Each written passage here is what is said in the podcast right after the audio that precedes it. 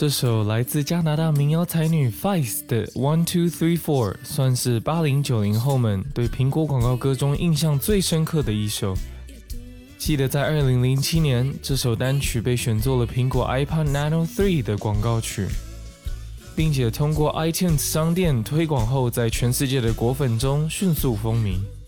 这首清新民谣风格的 One Two Three Four 也让创作者 Fice 从此打开了知名度。时代杂志将它评为二零零七年十大歌曲第二名。每当听到这首歌的旋律，九零后的艺术狗仔们马上会感觉又回到自己的少年时代，当然也会联想到那时候对苹果电子产品的渴望心情。那么现在，伴随着贾布斯捧红的这首单曲一二三四，就来开始今天的节目内容吧。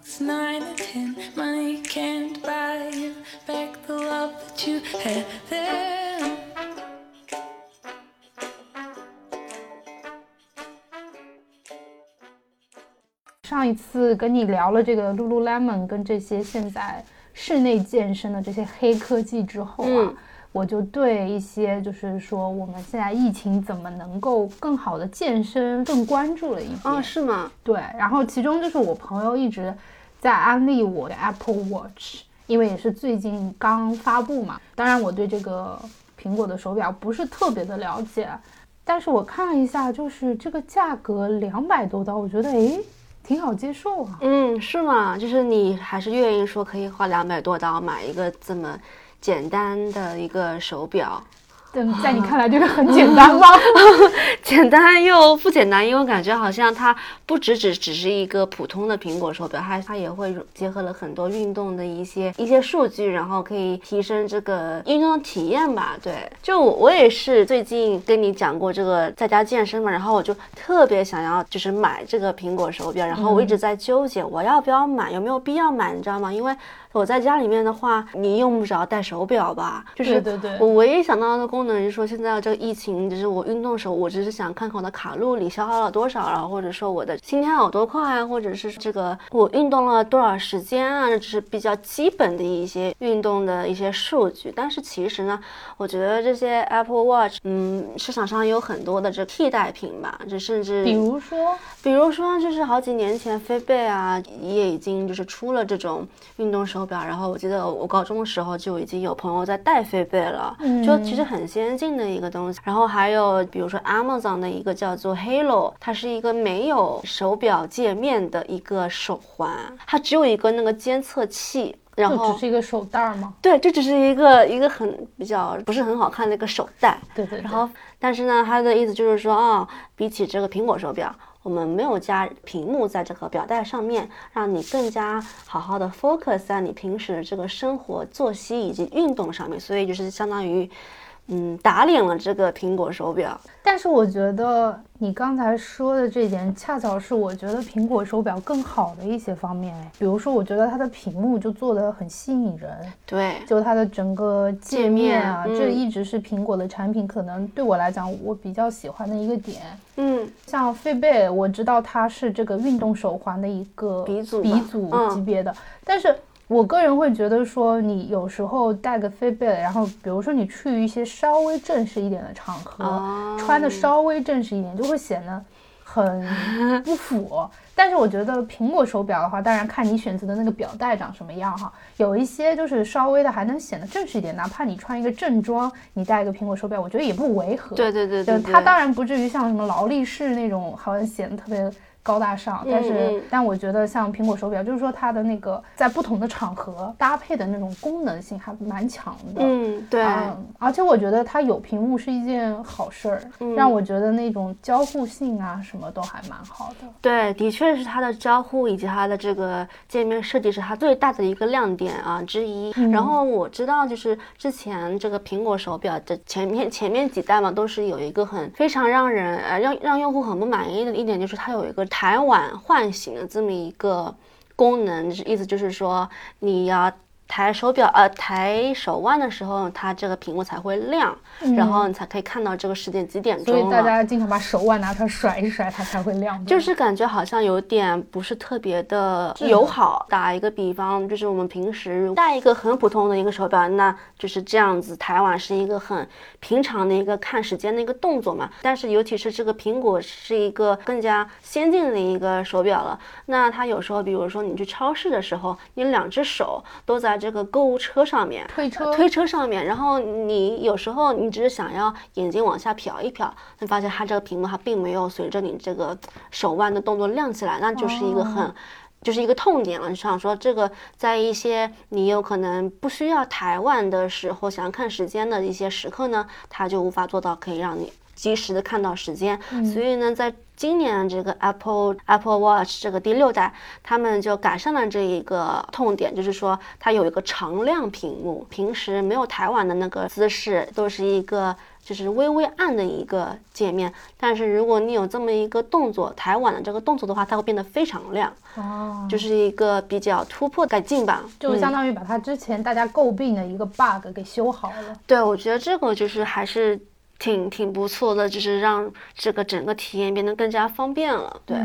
我自己是我看到官网上有它两个特别的联名款吧，应该算，嗯，一个是跟耐克的联名款，就是他们推出这种非常运动系列的吧。但是我其实挺想吐槽的，因为我觉得它主要就是表带不一样嘛，然后那个 对表带耐克表带就是显得有点让我觉得密集恐惧症。哦，是那个像蜂窝煤一样形状的表带因为它挖了很多的洞。嗯，然后我乍一看，我觉得有点害怕的慌。然后另一个跟爱马仕的联名款，嗯，然后我看了一下这个就非常的爱马仕了，主要它那个表带就是有不同颜色，橙色、绿色、蓝色、紫色。然后就印上这个爱马仕的这个名字，所以呢就显得比较雍容华贵一点。对，它的价格也从普通 Apple Watch 的两百多刀，一百最便宜一百九十九刀吧，然后到了爱马仕这款就是最便宜的是一千两百九十九刀。哇，一千多块钱买一个爱马仕联名款的手表。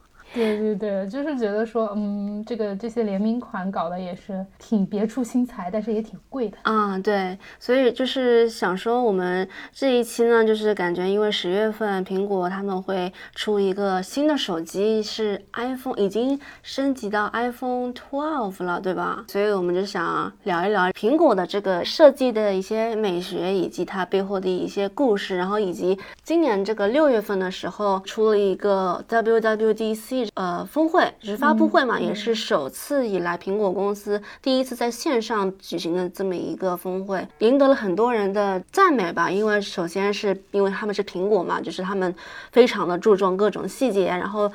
这一个线上的发布会也是做的非常的好，就是转场啊也很自然，也很顺畅。然后他们就有一些新的功能以及新的技术的推出吧，所以也是会让人觉得是很为之振奋的一个峰会。就是其中就是让我自己个人最最印象深刻的就是 iOS 十四的这么一个更新，就是完全就是疯狂致敬安卓系统，玩它玩剩的东西。这怎么说呢？就是比如说啊，我很想吐槽的一点就是说它。可以支持画中画，你知道什么是画中画吗？是什么意思？比如说你在浏览网页，或者是你停在这个手机主页的这个界面上，如果你当时在看一个视频，然后你要退出，那它就不会像现在这样，我们用的手机它可以就是完全退出这个 A P P 了，嗯它还是会保留，就是右下角可以有一个小视频的这么一个浮窗。对，那这个就是感觉好像什么 YouTube 也好，然后 B 站也好，都已经有功能了。对，一个画中画的这么浮窗的功能，然后他们讲的很兴奋。就觉得看看着很搞笑，他们就是非常兴高采烈讲一些其他平台早就已经做过的一些一些功能吧，然后以及这个。呃，iOS 十四它更加的就是有个性化，它可以就是让你自动分类，有一个叫做 App Library 的一个分类功能，就是说可以支持自动分组，然后让你这个界面更加的简单。然后呢，还可以把各种各样的浮窗从那个消息中心的一些浮窗拖到主页上面去，就是还感觉还挺好玩的。那这个也是安卓做了很久的一个系统，所以就感觉嗯。有点见怪不怪，但是他们的这个整个设计还是非常的流畅，还是非常的美观的。所以我觉得是比安卓做的好的这么一点嘛，因为他们一直都是从始而终就是非常注重呃设计上的一些美学的这么一个。概念，嗯，除此之外呢，个我们最最嫌弃的一个功能就是它这个霸屏般的这个来电显示。啊，就是说每次一有电话进来，我不管在之前在看视频啊，或者在开车啊。整一个就会被谁谁来电给，就是霸占整个 屏幕对，就是感觉有时候像那种社恐的那些人，他们都要等着这个电话。就就比如说我吧，有时候我接到一些不是很想听的电话，但是我又不好意思拒绝，都不好意思挂断，我就会坐等着看着他。自己结束这个界面，所以就非常的不是很用户友好，嗯，就是感觉很尴尬。然后呢，它这个卡片式的这么一个来电界面呢，就不用担心说你的视频啊，或者是你的游戏被打断了，在这个手机的正上。但是只是我觉得对于老年人来说呢，浮窗这一个功能啊，这一个界面可能用起来没有想象中这么方便吧，没那么显眼。对，没有那么显眼，所以说这可能是一个缺点之一吧。对，还有一个就是这个 iMessage，它多了很。多新的功能，真的吗？其实我一直还蛮喜欢 iMessage 的，对对对。你喜欢他的什么？就是每一次他那个，比如说我讲一个。可能很小的细节，嗯，就它每一次都是一个圆条的嘛，然后那个信息发出去就会呜一下，哦对对，然后那个圆条就是感觉像一个泡泡一样，就是就是我很喜欢这样的那种感觉。对，然后你有没有发现，就是好像随着时间，这个地景它这个蓝色会越来越深。嗯，对对对，颜色会变。对，就感觉是一个非常细节的一个体现。但是这个峰会上提出的这种各种新功能，觉得好像就看到了微信。啊，对啊，就是他说它可以支持置顶。然后你也可以引用回复，你也可以有什么新的群组显示。那我就想说，这不就是微信早就已经出来的功能吗？我听说还能就是艾特某个人啊，对啊，就是可以提醒某人看这个信息。那我觉得说这也没什么新意了吧？所以，然后它也首次可以支持消息撤回。那可能他们在微信上面汲取了很多灵感啊。对，我觉得用来骗骗美国消费者，谁那些不用微信的人还是挺好的吧？觉得想说对国内用户来。说应该也是一个不是很稀奇的一些功能了，就是尤其是什么撤回的时候，他们就还很在这个会议中很兴奋的说，双方都得到一些提示哦，可以增加什么标记未读这些功能。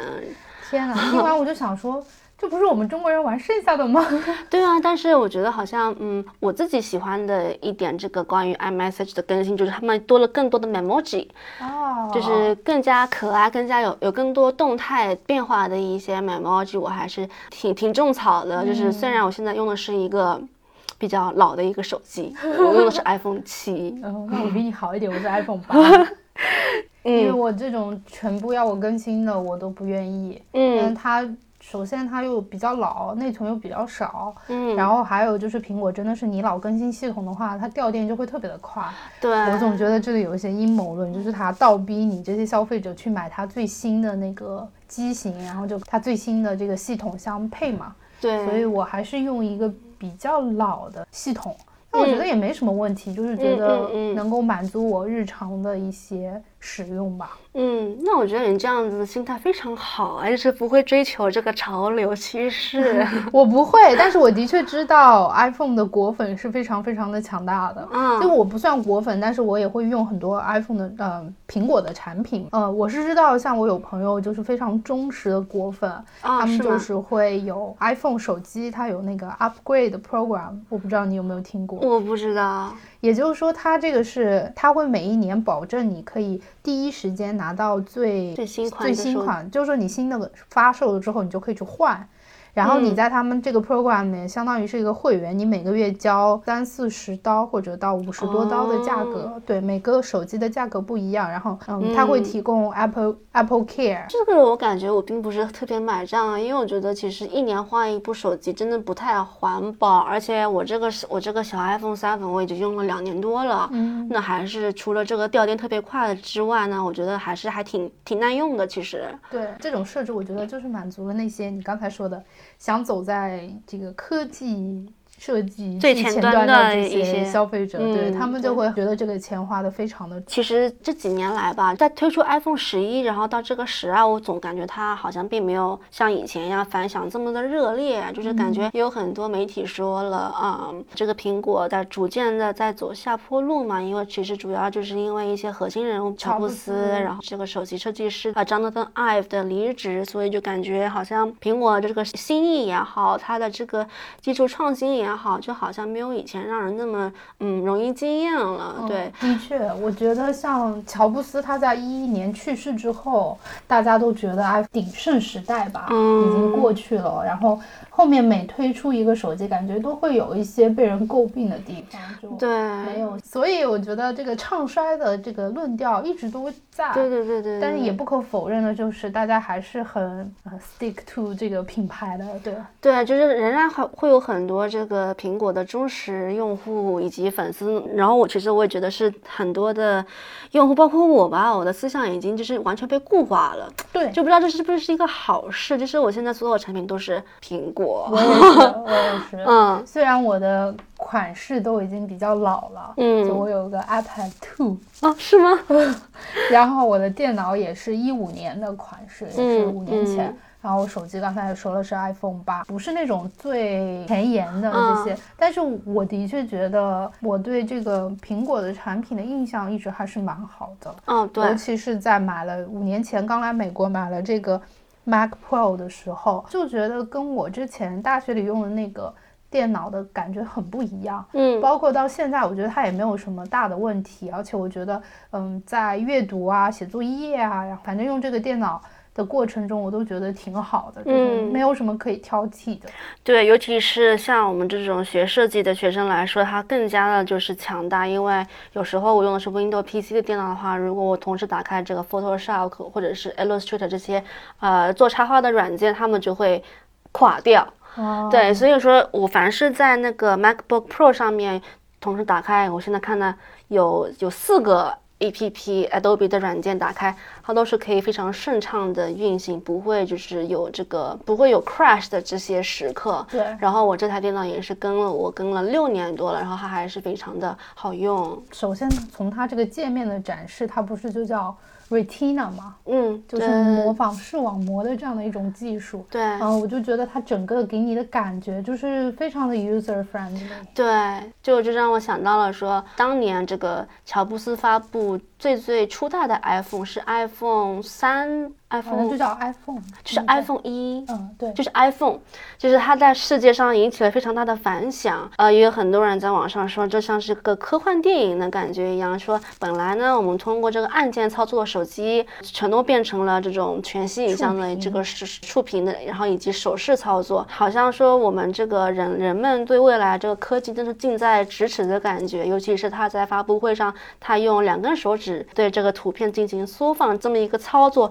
就。已经赢得了非常多人的心，就是感觉征服了整个 industry。对，现在看来我们觉得非常习以为常的一个动作，在当时真的是会引领，就是它的潮流，甚至到现在，我觉得它已经改变人们的生活方式了，就是在方方面面吧。我的印象是因为我一一年大学毕业那个时候，就正好是我记得 iPhone 四非常流行的时候，我还记得国内对于 iPhone 四的那种。狂热，因为特别的贵吧，那个手机它一个手机要五千人民币，是好贵啊。当时你买一个诺基亚可能就一两千撑死了，嗯，然后你买一个 iPhone 四就会觉得哇，真的特别特别的贵，而且大家也不是很了解这种呃触屏式的这个手机，当时你还觉得这个手机好大，现在你看跟那个 iPhone 十一比起来。也没有什么差。当时我觉得大家都会把这个有 iPhone 手机作为一个说身份的象征，觉得不仅是觉得我很潮，还觉得我很有钱啊。是对，然后大家都非常的狂热。其中我是记得有一件事儿吧，就是也是关于 iPhone 的一个梗，叫卖肾买手机。对就是后来我才知道啊，原来这是一个真的故事。就是当时有一个高一的小孩，一一年的时候，他为了想要买到自己心仪的 iPhone 手机，他就真的把一个肾去卖掉了。当然有一些黑心的中介和一些黑心的医生在中间，就是参与这个 business 嘛。所以呢，这个孩子后来他卖了一个肾，结果因为整个伤口什么都处理得很差，他后来就是整个都伤残了，学业也没有再继续了。所以说，它不仅是一个梗，它是一个真的事儿。嗯，但是我相信大家说到这个卖肾买苹果手机还是很有印象的。对，对我前几个月，这是上个月事情，然后有一条微博热搜，就是说那个以前卖肾的人，他现在怎么样了？嗯，我也看到那个，对吧？嗯看到有很多人说他现在就是一直躺在病床上，只能够靠什么吸管就是去进食，就是只能吃一些很流水的一些食物。对，就是他整个人生就基本上。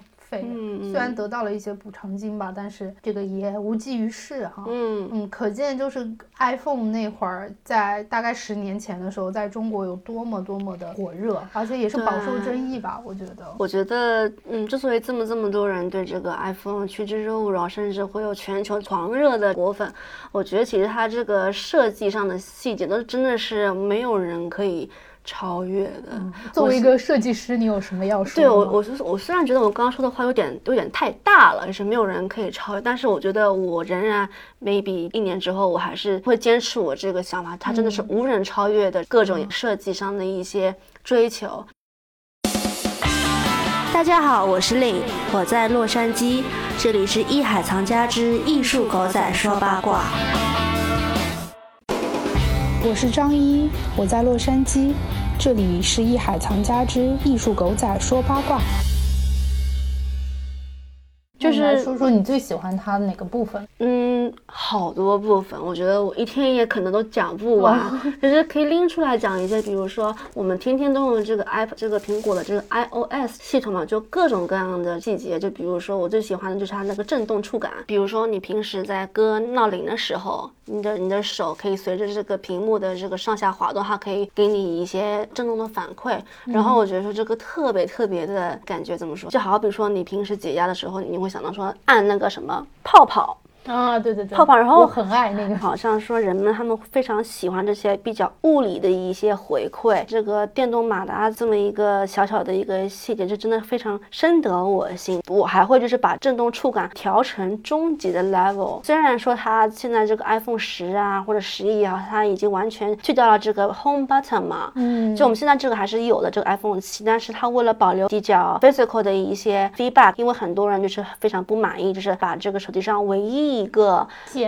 给取消，按键给取消了，所以我觉得说它这个震动触感呢，就是一个很好的带回来了，呃，人与手机之间的互动吧。嗯，所以很多人也很喜欢这个 hack 这个所谓的 haptic feedback，然后以及就是这个各种各样的，就是生活中的一些细节，比如说，嗯，我知道的是 iPhone 十有那个 Face ID 的这个手，就是 iPhone 十之后，对吧？脸部识别。对，脸部识别就是说，这个用户在调闹铃的时候，这个闹铃放在桌上，你没有去接它的时候，它是一样的响。但是反正你把这个手机给拿起来，这个手机 detect 到你这个用户这张脸呢，它会慢慢的变轻这个闹钟铃声。虽然我现在我无法体会到，因为我没有这个这个人脸识别这么一个功能，但是我觉得这个是非常的人性化。嗯，就是我也能够想象到它这个用户体验这么一个情境，然后以及就是这个时钟图标它是真实在走的。对，如果你开启了飞行模式的时候，就会有一架小飞机，就从左到右这样。划过去，觉得好可爱，嗯，这真的很细节，嗯，就是非常的拟物化吧。然后以及这个手电筒你打开来的时候，它有一个小小的一个手电筒这么一个图标，它会随着这个亮度的调节，图标的变长变短，就还挺可爱的。我是觉得自从有苹果的产品之后，我会觉得工作学习都方便很多。嗯，比如说就像 AirDrop，然后大家都是用苹果的产品，互相传文件就不会像以前那样还需要一个 USB 的硬盘啊，或者是对。发邮件啊，你其实是 AirDrop 的话就非常的快捷。嗯，觉得像在这种地方，它都给我们的生活提供了挺多的便利的。对对对，在你用手机也好，你用电脑也好，然后或者是你听音乐用那个耳机也好，都会有一种非常流畅的一些用户体验吧。嗯，所以这是我非常喜欢苹果最大的一个点之一。然后我前几天真的是前几天我才发现这个壁纸也很有这个来头。哦，真的吗？就是我的。我以前设置的壁纸是苹果 default 默认的一个壁纸，呃，是一个地球，嗯然后它有月亮，我就会偶然发现说，哎，这个我在解锁这个手机的时候，它这个地球竟然是有种被点亮的感觉，它是真的吗？从左到右渐渐的从暗淡到明亮，就它不是那种平时你解锁手机你就就会看到一个很直观的一个壁纸，我觉得这个是让我惊艳到，所以我也是。这几天才刚刚发现它有这么一个不为人知的一个小细节，你不说我还真的不知道。我觉得对于苹果的产品，就是大家的吐槽也是挺多的嘛。嗯嗯，比如说我个人比较想吐槽的一点，是因为我的电脑还是比较古老的，五年前，所以它这些接口还都有。嗯，我觉得这个真的给我生活提供很多的。方便，对，比如说我在上课的时候，如果今天需要那个演示的话，就可以接那个 HDMI 线啊，对对对。但是很多像我的同学啊、同事，大家没有了那个这些接口的话，很麻烦。他现在渐渐的把这些接口都给去掉了，因为他可能。更想让大家去用这些 AirDrop 这些功能吧。嗯，在一定程度上，他也想逼你去买一些他们别的产品。对，现在这个 iPhone 十之后手机它就更加过分，它已经没有了那个耳机线接口我知道，因为他们要用那个 AirPod 的那个耳机，对吧？对。我觉得就是我没有用过，但是我觉得它丑的可以。当然，在一定程度上，我觉得没有线是好的。可能就是说，嗯，运动的时候你带着是不是比较方便一点？对，的确是。之前啊，我现在有的是。是一个 Air AirPod Two，就是我觉得其实并不是特别的好用，说实话。真的吗？哪里不好用？就是它老是一直掉，因为我自己我不知道是我耳朵长得不好还是怎么样。我这个它是一个入耳式的一个耳机，然后啊，我每次真的很尴尬，你知道吗？就是我以前在上班的时候，我跟我的其他的同事在。呃，开电话会议，然后每次我做一些比较夸张的一些面部表情的动作，它都会掉啊，真的。然后总是会向对方。Apologize，就是让对方说啊，不好意思，我这个还没有习惯这个 AirPod 这个使用的这个方式。嗯。然后我也换了一些那个耳机套子，就是它有不同的尺，它有三种尺寸嘛，就是在盒子里面，就是然后选了一个最最适合我的形状，但它还是会一直掉。真的，而且我能想象，就是说，因为它现在没有线连接了，嗯，我觉得这个掉了一个。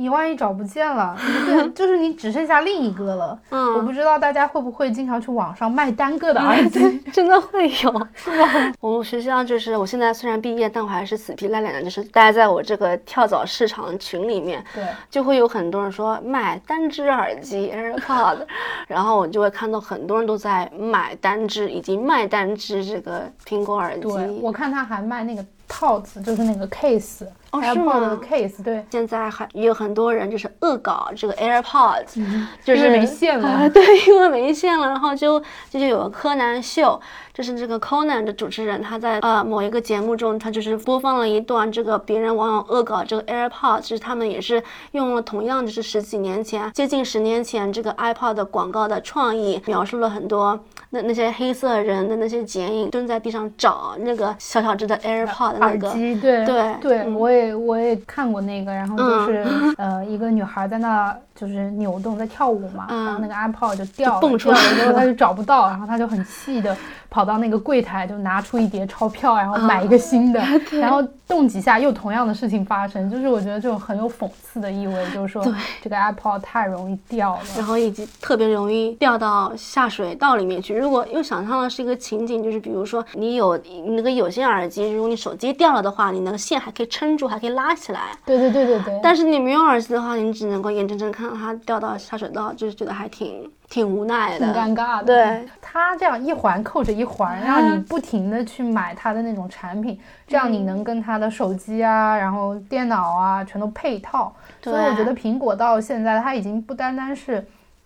只是提供产品，它更多的是一个服务，然后让你离不开它。对，就我觉得，比如说。我的电脑、我的手机、我的 iPad 都连着同一个 iCloud 的账户，嗯，然后你这些信息就能同步。就是我觉得我现在就算我很喜欢一只，比如说安卓的手机，但是我不太可能会去换。我哪怕很喜欢它，因为我觉得我以前所有的照片啊，我的一些文件啊什么的备份全都在这个 iCloud 里面，所以你会觉得说，哦，我继续用苹果的产品，享用它的这些服务会非常非常的方便。我觉得这也是他们抓住用户，对，然后大家一直跟着这个产品走的一种方式吧，让你有。不仅仅是说它只是一个手段，对它这是一整个非常完整的一个苹果生态系统嘛，就是从软件一直到这个硬件设备，都是觉得好像说很多人就是太习惯这个苹果的系统，因为它太简单了。就是有人说它就是给白痴用的，对对对，就是这个学习曲线非常的短，极其容易上手。所以一旦你完全习惯了这个所有的 Mac OS 这个系统也好，你就会感觉会有一点点不习惯那个 Windows 这些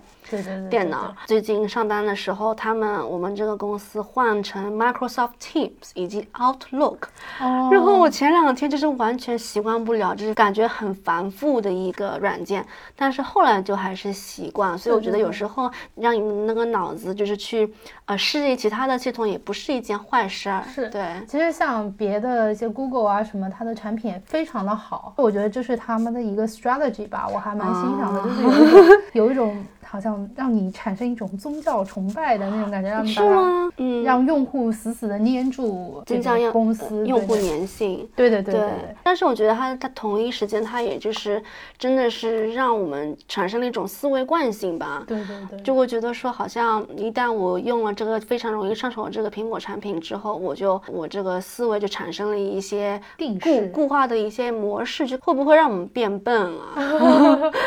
那也是有可能的，因为我。觉得他们是非常引领潮流的同时，这么多年已经在影响我们的一些思维模式了。对，随着苹果的好几十年的迭代以及更新吧，我也用了从 i iPhone 四啊，然后五六七，一直到现在这个 MacBook，就让我想起了我小时候、高中的时候，大家都非常非常狂热的喜欢这个苹果的各种产品，比如说这个 iPod，嗯，对，然后还有 iPod 三，就是那个 MP 三，然后 iPhone Nano，还有 Apple Shuffle，然后你知道。就是二零一九年的时候，苹果又打着这个情怀，它推出了这个 Apple Touch。哦，我觉得非常傻眼。就是虽然说我们小时候都有这样子的回忆，就说在班级里面啊，就是会暗搓搓的，就是炫耀自己买来的一个新的产品。我觉得当时看那个嗯 Apple 对我也特别有吸引力，因为它就小巧方方的，然后各种颜色，然后就觉得你可以别在身上，然后就觉得啊去运动肯定是很好的，很对。对，除了这些产品，我想说的是，就是我自己就是特别。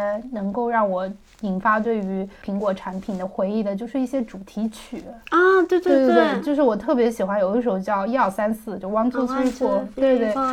就那个歌，就是因为它是从作为苹果的主题曲开始就一炮走红，嗯，甚至还拿到了格莱美的最佳音乐录影带的那个提名，对。对，所以当时这首歌我就记得，呃，因为我看了那个苹果的广告，然后觉得哇，这首歌好好听，嗯，然后直到现在，我前几天去那个 Best Buy，他们还在放这首歌，哦，真的，就是听到那一瞬间就觉得哇，这就是当年那首苹果的那个主题曲，太美好了，对我心中还是觉得说好像这。些产品离我还并不遥远，那其实已经很久了。嗯，对对对，就让我想到，就是他们当时这个 iPod 推出来的时候，他们最让我印象深刻就是他们的广告，就是那些人物在舞动的时候在那些黑色剪影，然后就是为了突出这个他们这个 MP3 白色耳机线这个一个广告嘛。所以说说到苹果，我觉得嗯绕不开的一个人物就是它的创始人乔布斯 Steve Jobs，他其实是一个非常在。我看来，一个非常极端，嗯，又是一个非常追求完美主义的这样的一个人。他身上有很多美国一些特定年代的人会经历的一些事情，比如说他自己吧，他是一个被领养的小孩，哦，但是他的养父母对他都是挺好的，嗯，啊，而且他养父母就特别想让他去上大学。后来他选择了波特兰的一个叫 Reed College，Reed College，对，这其实是一个学费非常昂贵的这样的一个学院吧。他在进到学校之后，大学期间其实是非常有个性的。他吸大麻，然后就是过着一种嬉皮士这样的生活，嗯，会去质疑自己的存在啊，然后又非常的就放荡不羁吧，啊，所以呢，在那个时候，他就是后来就辍学了，想专心于自己的创业，而且他还问学校。要回学费还是什么的，不知道他有没有要回来。对，嗯所以他身上是很矛盾的，就是年轻的时候非常的，you know，就对很多事情都不是那么的在意，上上心对对嗯。对对对。后来他创立了苹果公司之后，当然非常非常的成功。嗯。到了后期，他反而从这样的一种嬉皮士的态度转到了另一个极端，嗯。也就是他开始追求禅宗，哦追求修禅啊，这种内心的平静啊。嗯所以我们也知道，乔布斯他还跟很多日本的僧人有非常好的交情。哦，然后他后来还去过印度，所以他很好的代表了就美国就是文学当中所说的这个垮掉的一代，这种哦就年轻的时候非常的，就是吸毒啊这种 非常的垮掉，对。但是到了他的中年以后吧，嗯，就他变得非常的看清世事，然后比较就淡泊的一个嗯，人嘛，对对对对，啊。我觉得这种他后来的这种对于禅宗的追求，也体现在他的呃产品的一些理念当中，比如说像极简，嗯。嗯，其实也也有一句话叫做“大道至简”。与其说它是一个创造了一个划时代的一些产品以及科技，我觉得它更像是一个 artist 艺术家艺吧对，的确，我觉得苹果的产品就是它的美是一以贯之的。嗯在这个十多年前第一次开发布会的时候，当乔布斯把它拿到世人的眼中第一次的时候，它就其实就是简简单单长成这个样子，跟现在的电脑没有说一个外观非常大的差别。嗯，当然，它的内部啊，硬件、软件当然是在不停的更新，但是我觉得它不给人一种很落伍的感觉。啊对我觉得对对它可能它的那个理念从一开始就是非常的坚固的。嗯，对。但是说到乔布斯这个人呢，他可能被挺多人诟病的吧，主要是他有一个私生女，然后他跟他的私生女非常的老死不相往来，就就作为一个父亲，可能他是一个比较奇葩的父亲。天哪，嗯，他就是否认这个私生女的存在，而且他私生女甚至说他父亲人生中最大的一个污点。天哪，嗯，这个让我觉得就是不知道哈，这个该怎么解释。首先他自己是一个被领养的孩子，对啊，但是他对于自己的私生女又非常的冷酷无情，嗯给那个女孩子也造成了挺大的一些心理的创伤这样的。嗯但他同时对于自己的妻子和和他妻子的三个孩子又是特别特别的好，所以我觉得他是有一些这种很矛盾的地方。嗯当然他活的也是挺真实的，从一个极端到另一个极端。我觉得特别有意思的是，他跟他的老对手，也就是微软的比尔盖茨，嗯，他曾经说过，比尔盖茨说，如果比尔盖茨能够吸过毒、修过禅的话，那他的产品肯定能更好。哇就是有一种好像他自己比可能比比尔盖茨更好的那种感觉。嗯对，我觉得他就是一个非常非常极端的一个载体吧。天哪，他 是双鱼男，渣男。他是双鱼男，这我完全，我一直以为他是处女，所以会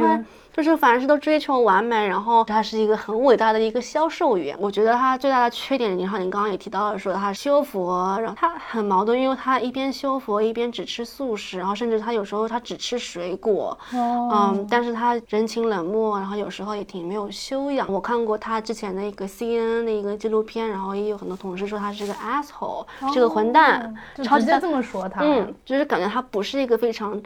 正常的人类，因为我觉得天才他们都是孤独的，他们都是无法被常人理解的，所以他有时候脾气很很暴躁，嗯然后就是我刚刚说的，他也很偏激。这个人虽然说。你看他每次发布会上站在台上，就是感觉非常的很儒雅的一个一个人，但是其实私底下他还是有很多令人诟病的一些缺点。对嗯，其实我特别想吐槽，就是他每次总是穿着这一件黑色的套头衫和牛仔裤，包括像 Facebook 的 Zuckerberg 也是这种套路吧，就是一件灰色的 T 恤加上牛仔裤。硅谷的这些精英好像都崇尚这一套啊，嗯我不知嗯道是不是因为。他们不想花时间在做这种啊，我每天该穿什么的这种决策上面，对他们来讲，这种东西好像很烦恼吧。我个人觉得，如果让我每天穿同一套衣服，永远一个样子，可能就缺少一点生活的乐趣。对我我个人的想法就是说，想要在观众面前创建一个非常非常标志性的一个形象吧。哦就想说，你现在你也记得说，他每次发布会都会穿一个黑色高领毛衣以及牛仔裤，然后以及一双 New Balance 的球鞋。这个我觉得一清二楚，就是因为他创建了这么一个形象，让让世人记住了这一个人物。哦我觉得我是这么想的。我觉得有道理，你说的嗯很对，对可能是他自己 branding 的一部分哈。对，我觉得他把自己当成一个苹果的灵魂人物，然后以及这个硅谷的这么一个商业偶像，嗯，所以我觉得这个树立形象也是一个很重要的一个点之一吧。对，除了这个苹果的创始人。乔布斯以外，我对于苹果还有一个很感兴趣的点，嗯，就是它这个 logo。你知道它一九七六年的时候，它那 logo 长什么样子的吗？一个完整的苹果。不，它是一个非常非常古典的一个黑白的版画，描述的是一个画面，就是这个苹果树下面坐着一坐着牛顿。哦，嗯，就是这是第一个非常非常传统，但是又带着一些古典色彩意味的一个 logo。但是呢，一年之后就就变得完全不一样了。一九七七年的时候呢，这个苹果变成了一个彩虹的一个 logo，这你有看到过吧？嗯，对对对。这个时候他就已经就是在认真的想要去。刻画一个非常非常划时代的一个 logo，因为以前的那些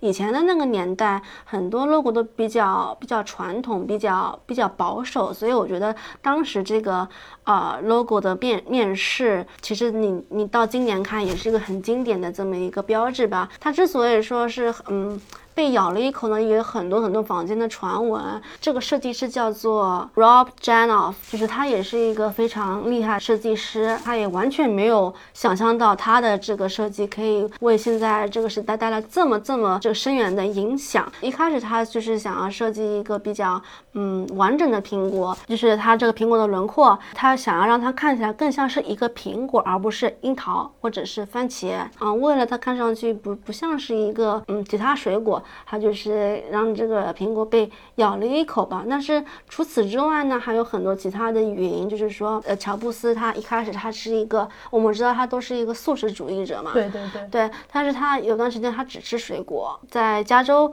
北部的时候，他在农场待过一段时间，然后那边只有苹果园。